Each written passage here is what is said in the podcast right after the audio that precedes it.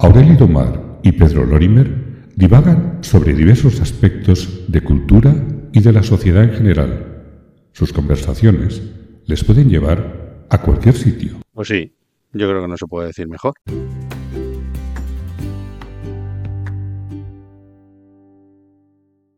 A ti, Pedro, ¿qué te parece esto de la inteligencia artificial que ahora todo el mundo está hablando y, diciendo la suya?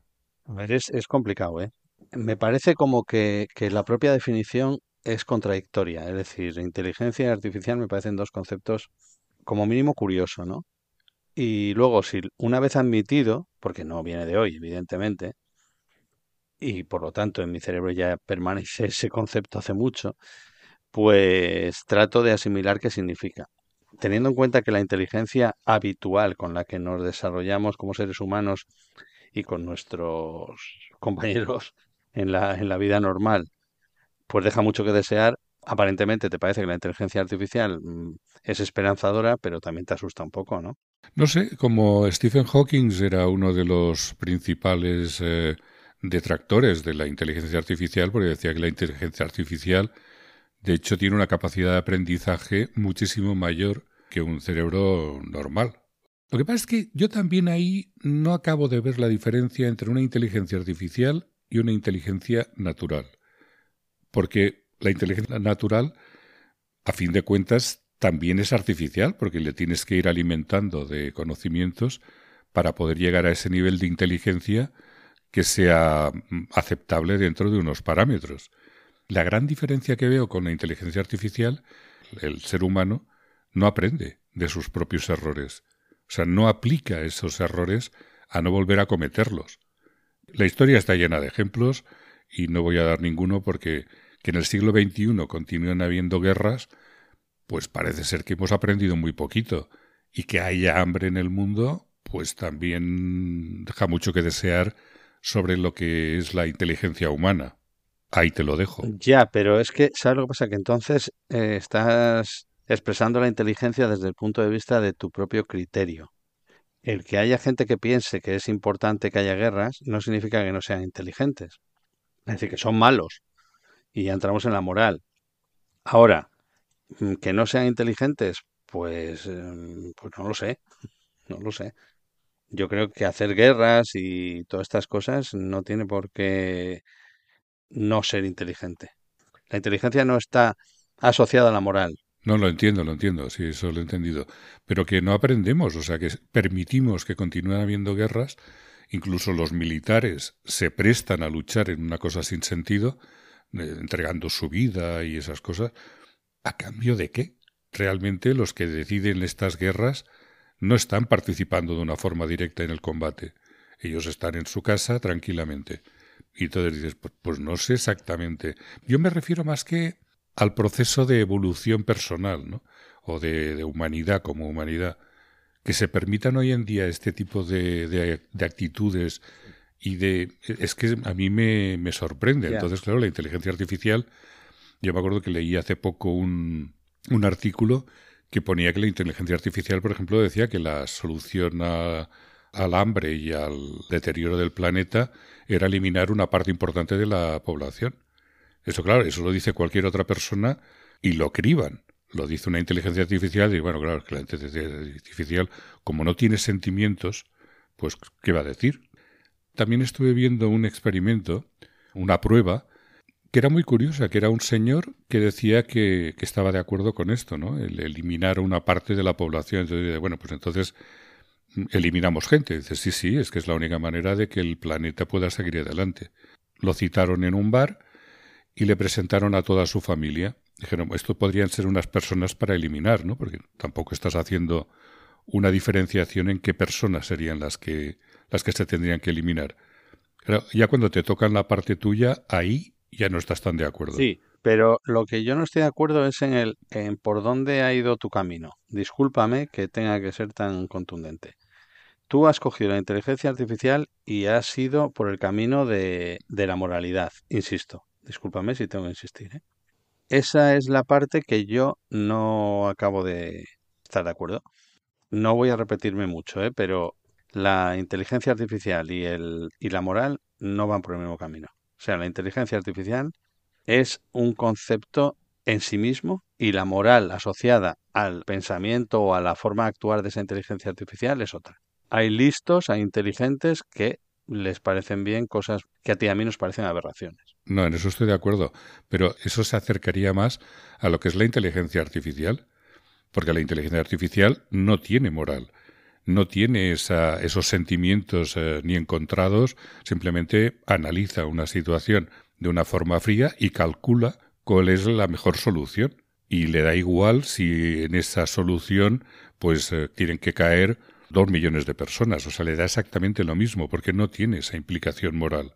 Lo que me sorprende es que la moralidad de la gente inteligente pues continúe siendo la que tienen.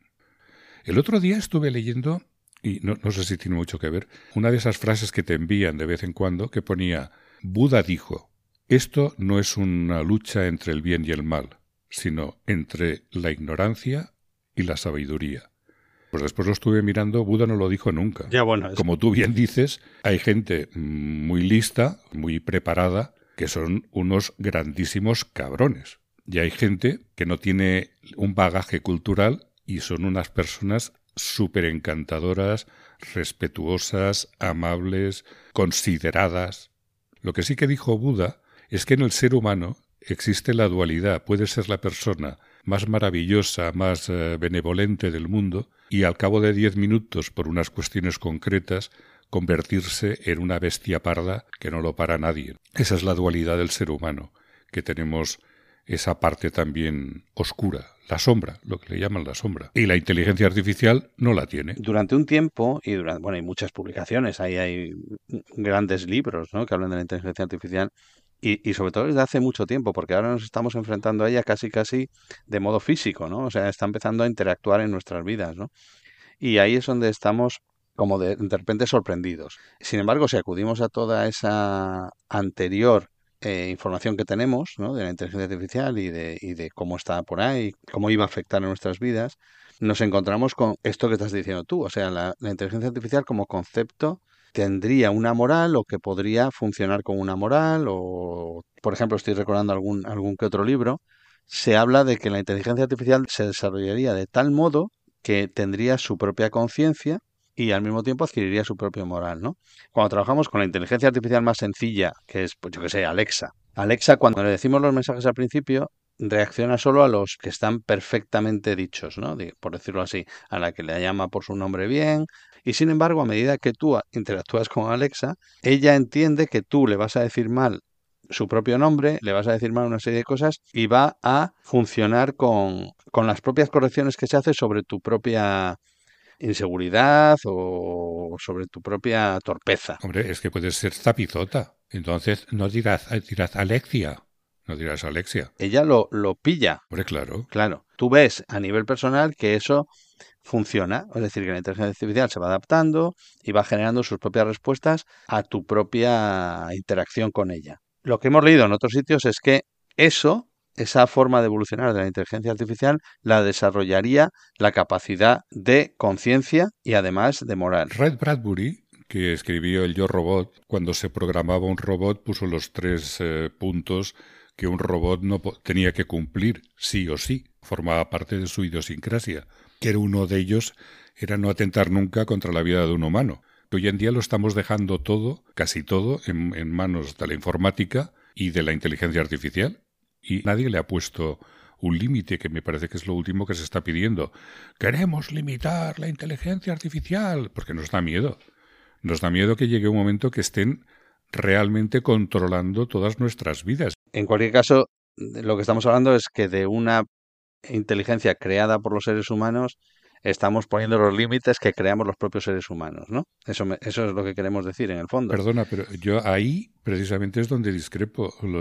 Si ella se retroalimenta y aprende, o sea, es que una inteligencia artificial, no sé, estuve leyendo un artículo también que ponía que en no sé cuántos segundos podía absorber no sé qué cantidad, miles y miles y miles de bits de información. Claro, entonces llegará un momento que ¿cómo la limitas tú a esa inteligencia artificial? En cualquier caso, está condicionada por los propios algoritmos creados por los seres humanos. Es decir, que la inteligencia artificial como concepto biológico no tiene evolución, lo tiene como concepto algorítmico y el algoritmo es un concepto humano. Bueno, hasta que se La inteligencia artificial está creada por humanos. Esto es como si dijeras, ¿el hombre está creado por Dios? Bueno, pues evidentemente eh, yo no voy a hablar de eso ahora. Pero si está creado por Dios, está creado por un personaje por encima de nosotros que nos corrige o nos da unos códigos de comportamiento y de pensamiento. Esto sí que es verdad en el caso de la inteligencia artificial. Así como el concepto de Dios y de su hermenéutica, esto no está demostrado, el concepto de ser humano creando la inteligencia artificial sí está demostrado, lo estamos viviendo, ¿no? Sí, pero tú imagínate que esta inteligencia artificial empieza a elaborar y a modificar sus propios códigos. Hay una película que es que ahora no me acuerdo cómo se llama, que me gustó muchísimo, que es precisamente una inteligencia artificial que empieza a controlar pues toda una serie de cosas, ¿no? Y además sabe dónde esconderse y sabe cómo disimular que no está presente. De verdad que era inquietante. ¿eh? No hace mucho que la vi esta película. Es inquietante todo el concepto, por eso estamos hablando de él y por eso hemos dicho al principio que es inquietante. Todo está en función de la inteligencia artificial. Claro. O sea, nosotros mismos hemos creado a alguien que está por encima de nosotros y nos puede someter. El concepto básico de la inteligencia artificial, ¿cuál sería, Pedro? A mí me parece, el concepto básico de inteligencia artificial es que hay algo que no es la mente humana que es capaz de tener inteligencia y por lo tanto de procesar esa inteligencia y de desarrollar esa inteligencia y de avanzar en el sentido más propio del ser humano desde un punto de vista artificial. ¿Lo he dicho bien? Lo has dicho perfecto. No lo he entendido, pero ha quedado muy bien. Estuve probando un programa, que no me acuerdo cómo se llama tampoco, porque ya sabes que tengo una memoria espantosa, un programa de creación de textos basado en inteligencia artificial. Tú le das unos parámetros y le dices además en qué tono lo quieres, si lo quieres jocoso, lo quieres divulgativo, lo quieres en plan erudito. En escasos minutos te llena tres páginas con unos conceptos y unas relaciones y después te da la bibliografía. Esto que tú me estás diciendo de la inteligencia artificial con respecto de los libros y los textos y tal, yo veo películas y leo libros, pero sobre todo en las películas me pasa más que creo que no están hechas por un ser humano inteligente. Quizá hay una inteligencia artificial que escribe guiones. De momento no es muy inteligente, porque lo que yo veo no, me emociona. Eso no significa que con el tiempo sea inteligente también hasta en eso, ¿no? Esta película es una porquería, seguro que la ha hecho una inteligencia artificial. Claro. Hay una serie que se llama Westworld, o algo así, que se hizo una película con el Jules Briner. No sé si te acuerdas de esa historia. No, no me acuerdo, no. No me acuerdo ahora mismo. Que es en un mundo futuro la gente se va a unos parques temáticos, que esa es la serie esta que te he dicho. Tienes toda una serie de, aventuras. O sea, tú puedes matar, puedes eh, tener relaciones con gente eh, en un entorno pues que tú quieras. Todos los robots que están allí tienen inteligencia artificial.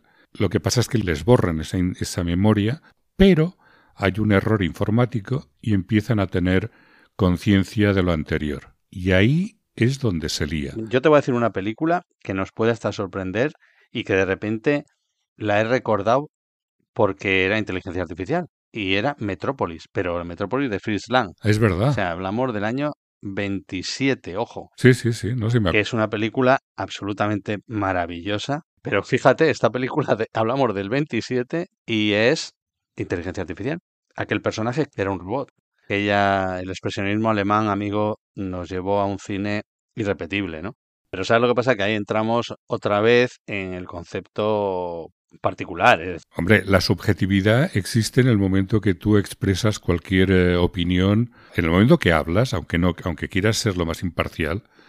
Mira, hablando de imparcialidad, tú imagínate que la, que la justicia estuviera administrada por inteligencia artificial.